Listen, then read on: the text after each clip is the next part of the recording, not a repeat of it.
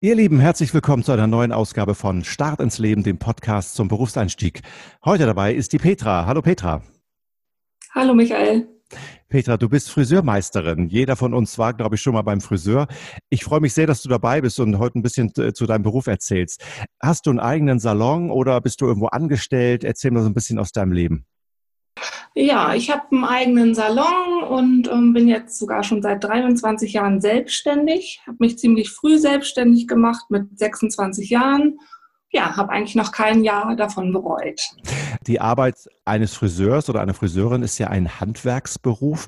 Wie kam das dazu? Wie hast du dich dazu entschieden? Hast du immer schon gerne deinen Geschwistern die Haare gewaschen oder sogar geschnitten? Oder wie kamst du dazu, Friseurin zu werden? Hm ich mochte das eigentlich früher als Teenager gar nicht gerne, anderen Leuten so nahe kommen und auch nicht, dass mir jemand anfasst. Ähm, meine Mutter ist Friseurin und als ich dann nach meiner mittleren Reife nicht so ganz wusste, was ich machen sollte, habe ich erst einmal Floristin gelernt und das fand ich auch ziemlich gut. Das hat mir schon sehr, sehr gut gefallen. Ähm, meine Chefin war leider nicht ganz so nett und freundlich zu mir und dann war ich wieder nach drei Jahren so ein bisschen Überlegen, was mache ich denn jetzt? Und dann habe ich bei meiner Mutter doch nochmal ein Praktikum gemacht und das hat mir richtig gut gefallen. Und dann habe mhm. ich angefangen, nochmal eine zweite Ausbildung zu machen. Mhm. Du hast es gerade angedeutet und auch eben nochmal gesagt, ähm, du hast gelernt, das heißt, du hast eine Ausbildung gemacht. Äh, der Beruf der Friseurin ist ein Ausbildungsberuf. Vielleicht magst du ein bisschen erzählen, was sind denn Inhalte dieser Ausbildung? Ähm, wir haben zweimal im Jahr gehen wir sechs Wochen zur Schule, also insgesamt zwölf Wochen. Und die restliche Zeit sind wir halt im Betrieb und lernen dort die praktischen Arbeiten. Die Berufsschule ist halt dafür da, dass wir die Theorie lernen. Also wir haben ein bisschen Mathematik und Chemie, ähm, Frisurengestaltung. Und im Salon machen wir halt die praktischen Arbeiten, Haare färben, Haare schneiden, Dauerwellen, Hochstecken. Inzwischen gibt es ja auch ganz viel Haarverlängerung, Make-up, Nageldesign gehört auch manchmal mit dazu. Also es ist sehr, sehr vielseitig. Mhm. Ich glaube, als Friseurin hat man äh, in der Ausbildung so eine Art Dummy-Kopf, das habe ich mal gesehen, so eine Art Puppenkopf mit Haaren dran, äh, mit dem man ganz viel macht, oder? Ja, das ist richtig. Die sind ganz toll, da kann man wirklich ganz viel mitmachen. Die kommen mit ganz langen Haaren, in der Regel bekommt man die. Und dann kann man so nach und nach die Haare immer kürzer schneiden und ganz viele tolle kreative ja, Haarschnitte erstellen und auch Haare färben daran. Du hast das eben auch schon einmal so gesagt, ähm, du mochtest das als Jugendliche gar nicht so gerne, wenn man dir so nah kam oder auch anderen so nah zu kommen, weil man ja auch so ein Gefühl für Distanz irgendwie entwickelt hat in unserer Kultur. Wie ist das dann gewesen als Friseurin? Ging das dann irgendwann ganz schnell weg, dass du gesagt hast, das ist jetzt mein Job, das ist jetzt ganz selbstverständlich, ich komme den Leuten nah und deswegen kommen die ja auch zu mir? Ja, das ging dann ziemlich schnell. Vielleicht war ich dann so 20, 21, als ich dann anfing zu lernen und da hatte ich diese Berührungsängste nicht mehr. Und ja, die Leute sind ja auch zu mir gekommen, weil sie mir Vertrauen geschenkt haben und weil sie wollten, dass ich das bei ihnen mache. Und das konnte ich dann so sehr gut umsetzen und auch annehmen. Mhm. Ich kenne natürlich als Kunde die Arbeit eines Friseurs oder habt nun äh, als Mann wahrscheinlich nicht das ganz große Repertoire, was ihr so zu bieten habt. Also eigentlich eher nur so, wenn überhaupt mal waschen, aber ansonsten eben schneiden. Ähm, was gibt's dann da noch, was man, äh, was man vielleicht nicht sieht, was in so einem Friseursalon auch noch anfällt? Also wo kommen zum Beispiel die ganzen Produkte her, die in den Regalen stehen oder die ihr auch verwendet? Ja, da gibt's ja ganz viele große Firmen auch. Die haben Vertreter, die kommen dann in den Salon und stellen ihre Produkte vor. Entweder kommen die von alleine oder man kann den Kontakt natürlich auch herstellen. Und dann ja, kann man die ausprobieren. Es gibt auch Schulungen von den Firmen, das finde ich auch mal wieder interessant. Ähm, dort können wir Seminare belegen, um halt auch dort ähm, Hochsteckfrisuren zum Beispiel zu machen oder neue Techniken zu erlernen. Ja, und so lernt man dann halt auch mal neue Produkte kennen. Ich bin ja so ein typischer Kunde, ja. Ich weiß eigentlich gar nicht so ganz genau, was ich will. Ich komme in den Laden, ich sehe irgendwie in den Spiegel und denke, naja, okay, doll ist es nicht. Und wenn mich dann die Friseurin fragt, ja, wie hätten das gerne? Dann stehe ich ziemlich auf dem Schlauch. Dann sage ich, ja, natürlich kürzer, aber ich kann ihr ja jetzt nicht sagen, was sie machen soll genau. Wie gehst du daran? Wie ist so ein Beratungsgespräch? Wie, wie läuft das ab? Und was muss ich dafür mitbringen als jemand, der sich für den Friseurberuf begeistert?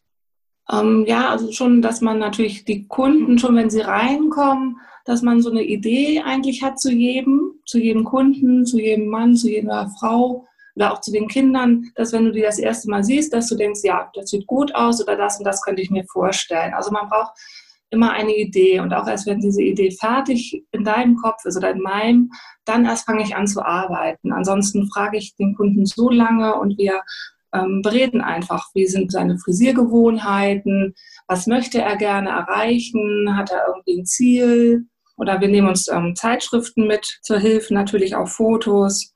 Das finde ich auch immer sehr hilfreich, gerade wenn man sich noch so gar nicht kennt und auch der Kunde so ein bisschen unsicher ist und gar nicht weiß, was ihm vielleicht steht oder was er möchte.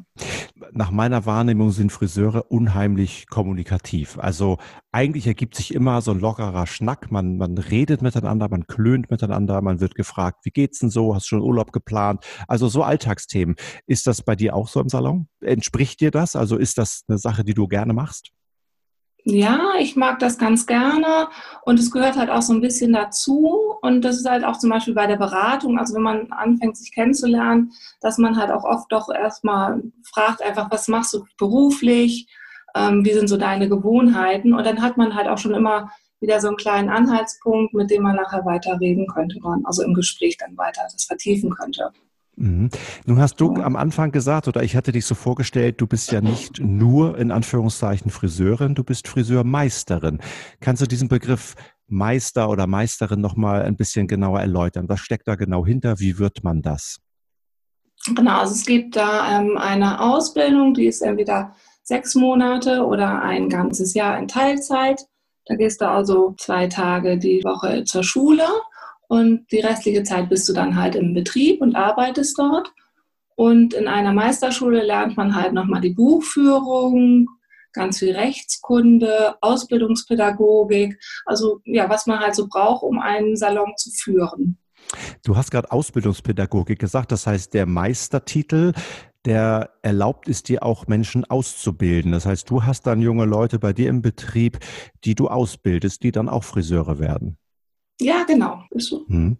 Und liegt dir das? Also war dir das vorher klar, dass das auf dich zukommt und war das auch der Grund, weswegen du diese Meisterschule besucht hast? Ähm, nee, das hat sich erst später entwickelt, dass ich dann auch Lust hatte, auszubilden. Mhm. Das war erst nicht so mein Ziel. Mhm. Du hast einen eigenen Salon, hast du gesagt. Ist das eigentlich auch so ein typischer Werdegang, dass ähm, Leute, die vielleicht erst angestellt gearbeitet haben, du warst du ja bei deiner Mutter, hast du erzählt, aber dass Leute, die erst angestellt gearbeitet haben, irgendwann das Ziel haben, einen eigenen Salon zu haben? Ist das so eine ganz typische Entwicklung, die man nimmt als, als Friseur oder Friseurin? Ja, das würde ich schon sagen, die meisten wollen schon irgendwann dann selbstständig sein und auch so ein bisschen ja, ihre Sachen verwirklichen, wie sie sich das vorstellen, zu arbeiten. Mhm. Die meisten machen schon ihren Meister, wenn sie dabei bleiben. Ich bin ja immer ganz überrascht, wie viele Friseursalons es überhaupt gibt. Ähm, wenn ich so die Straßen entlang gehe, dann sind die manchmal ja auf gegenüberliegenden Straßenseiten, also wirklich direkt gegenüber. Ähm, alle scheinen gut zu tun zu haben. Ist das auch deine Wahrnehmung? Stimmt die Kohle? Könnte ich auch fragen, du brauchst es nicht in Euro sagen, aber ist das ein lukratives ähm, Geschäft? Man sagt ja, Handwerk hat goldenen Boden, also Handwerk ist gefragt. Ist das als Friseurin auch so? Also ähm, das ist ein bisschen schwierig, weil das Einstiegsgehalt einer Friseurin ist natürlich nicht so hoch oder auch die Ausbildungsvergütung ist ja nicht so viel. Aber ich finde, man kann auch, oder was heißt, man kann als, ja, als Friseurin wirklich gut Geld verdienen und auch davon gut leben. Und ähm, die ganzen Salons sind ja doch sehr unterschiedlich. Und wenn man als Kunde mal so genau schaut, dann hat auch wirklich jeder Salon sein eigenes Konzept.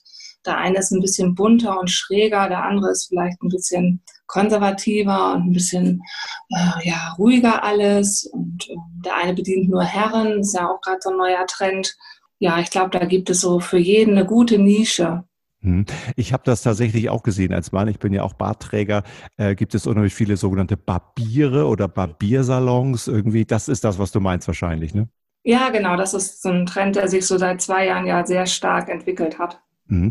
Ich habe manchmal gesehen in bestimmten Stadtteilen, wo zum Beispiel sehr viele afroamerikanische Menschen leben oder sehr viele Asiaten, da gibt es spezielle Salons oder Friseurgeschäfte nur für diese Zielgruppe. Sind die Haare so anders tatsächlich? Ja, auf alle Fälle. Also es sind auch andere Produkte, die dort benutzt werden, als für unser europäisches Haar. Das mhm. ist einfach so. Mhm. Klasse. Was würdest du sagen, wenn, wenn du so junge Menschen siehst, wie kann man entdecken, ob das was für einen ist? Ja, man muss einfach Lust haben, sich ähm, mit Menschen zu beschäftigen und ja, einfach neugierig sein. Und ähm, ich finde es immer so schön oder was mich immer wieder so erfreut, wenn ich im Salon bin, dass die Menschen zu mir kommen halt auch und ich dann mit denen das erarbeite und ähm, die Kunden ja wirklich größtenteils sehr, sehr freudig und beschwingt aus dem Laden gehen. Und das ist, glaube ich, so das, was mir am meisten immer wieder Spaß macht. Und das sollte man halt auch mitbringen, dass man Lust hat, andere Menschen glücklich zu machen und denen so einen schönen Moment zu schenken. Das ist ein sehr schönes Schlusswort, Peter. Das hast du sehr schön gesagt. Vielen Dank, dass du dabei warst. Hat Spaß gemacht. Sehr gerne, Michael. Ihr Lieben, das war Start ins Leben, eine neue Episode. Bleibt gesund, stay tuned, bis zum nächsten Mal.